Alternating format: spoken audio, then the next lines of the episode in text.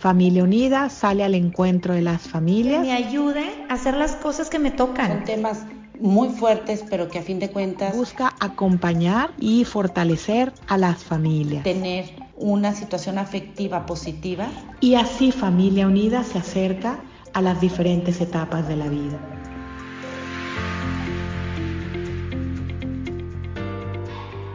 Hola, saludos a todas las personas que son parte y escuchan temas formativos para su vida en familia. Les doy la bienvenida al podcast de Acompañándote en tu vida de familia unida.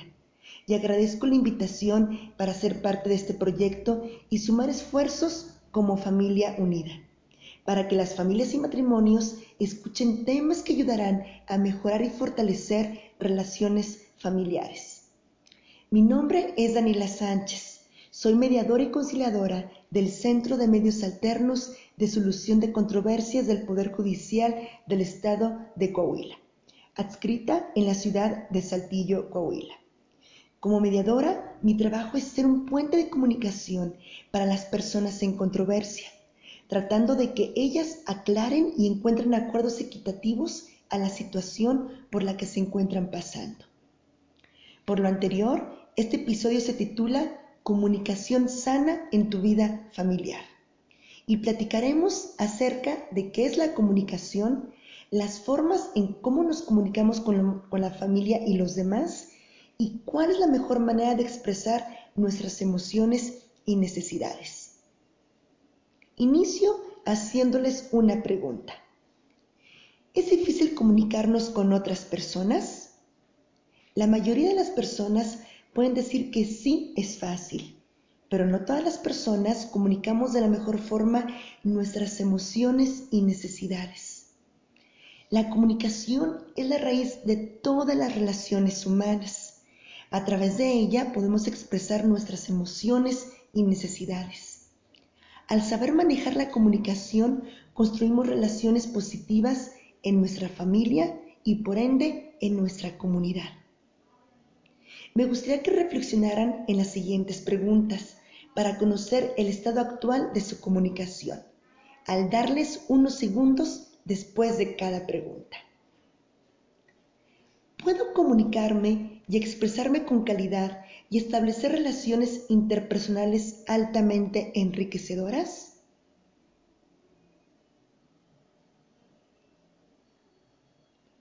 ¿Cuáles son mis áreas de oportunidad para mejorar mi comunicación?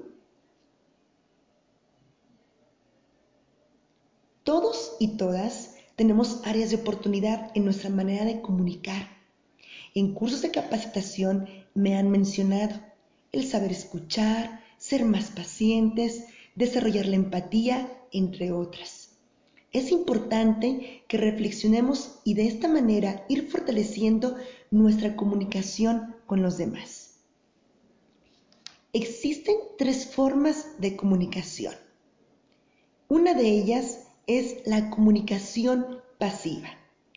Es aquel estilo propio de las personas que evitan mostrar sentimientos o pensamientos por temor a ser rechazados o incomprendidos o a ofender a otras personas. La comunicación agresiva, este estilo de comunicación se sitúa en un plano opuesto a la pasividad, caracterizándose por la sobrevaloración de las opiniones y sentimientos personales o incluso despreciando a los demás. La comunicación asertiva es el estilo de comunicación abierto a las opiniones ajenas, dándoles la misma importancia que a las propias. Una persona asertiva puede ser tolerante, acepta los errores, propone soluciones factibles sin ira, se encuentra segura de sí misma y frena pacíficamente a las personas que atacan verbalmente. Este último estilo de comunicación, la asertiva, nos ayuda a desarrollar una comunicación sana en la vida familiar. No siempre es sencillo ser asertivos cuando surgen conflictos. Pero hay que recordar que los seres humanos estamos siempre en conflicto, porque representa un proceso natural e inevitable en nuestra vida y de nuestras relaciones. Algunas personas ven el conflicto como algo malo o sinónimo de violencia, pero el conflicto es conveniente para fomentar la creatividad de cómo solucionarlo, a la reflexión y estar dispuestos al cambio. Por lo anterior, el conflicto es oportunidad para la vida familiar, social y personal. El conflicto es vivido por cada persona de manera diferente y a causa de estas diferencias, la comunicación puede darse en cualquiera de los tres estilos que ya vimos anteriormente, el pasivo, el agresivo y el asertivo. A continuación daré dos ejemplos de conflicto y la forma de comunicarse con los tres tipos de comunicación. Ejemplo número uno de conflicto. Llega el esposo a casa ya tarde del trabajo. Él se comprometió a llegar temprano para apoyar con sus tareas a los niños. La esposa responde en comunicación pasiva. No te molestes, no es tan importante la tarea de los niños, es mi responsabilidad, no la tuya. No asertivo. Se culpa no habla de sus intereses. La esposa responde en comunicación agresiva.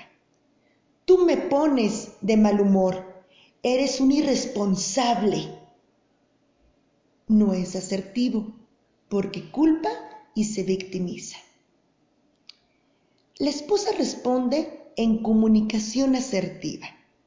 Cuando llegas tarde a apoyar a los niños con sus tareas, me siento molesta y cansada y a ellos se les hace tarde para cenar y dormir. Me gustaría que avisaras la próxima vez cuando salgas del trabajo ya tarde. Es asertivo porque se hace responsable de sus emociones, es específico en sus necesidades y habla de las acciones y su impacto. Ejemplo número dos de conflicto. El hijo trata de comunicarse con sus padres. Ellos en ese momento se encuentran haciendo otras actividades sin prestarle atención. No es la primera vez que sucede. El hijo le dice en comunicación pasiva. Ay, cuando trato de hablar siempre los interrumpo. Quizás debería cambiar mi actitud, ¿verdad? No asertivo. Es deshonesto con el mismo y hay un sentimiento de frustración. El hijo responde en comunicación agresiva. Nunca me escuchan, me hacen sentir excluido. No asertivo. Generaliza, culpa y se victimiza. El hijo les dice en comunicación asertiva. Cuando trato de comunicarme con ustedes, me siento frustrado porque siento que no es el momento para contarles algo. Me gustaría que me prestaran atención o me dijeran en qué momento podemos platicar. Es asertivo porque se hace responsable de sus emociones, es específico en, sus necesidades y habla de las acciones y su impacto. La comunicación asertiva ayuda a expresar nuestras emociones y necesidades. Si la practicamos de manera diaria, construiremos relaciones sanas en nuestra vida familiar. Los invito a que después de escuchar este audio recordemos situaciones en las cuales no hemos sido asertivos y tratar de pensar cómo pudo haber sido un mensaje asertivo en ese momento y qué impacto pudo haber tenido a diferencia de otro mensaje. Me despido y deseo que este tema sea útil en su vida familiar, social y personal. Muchas gracias por la oportunidad y el espacio de grabar este podcast para acompañándote en tu vida de familia unida. Gracias y excelente día.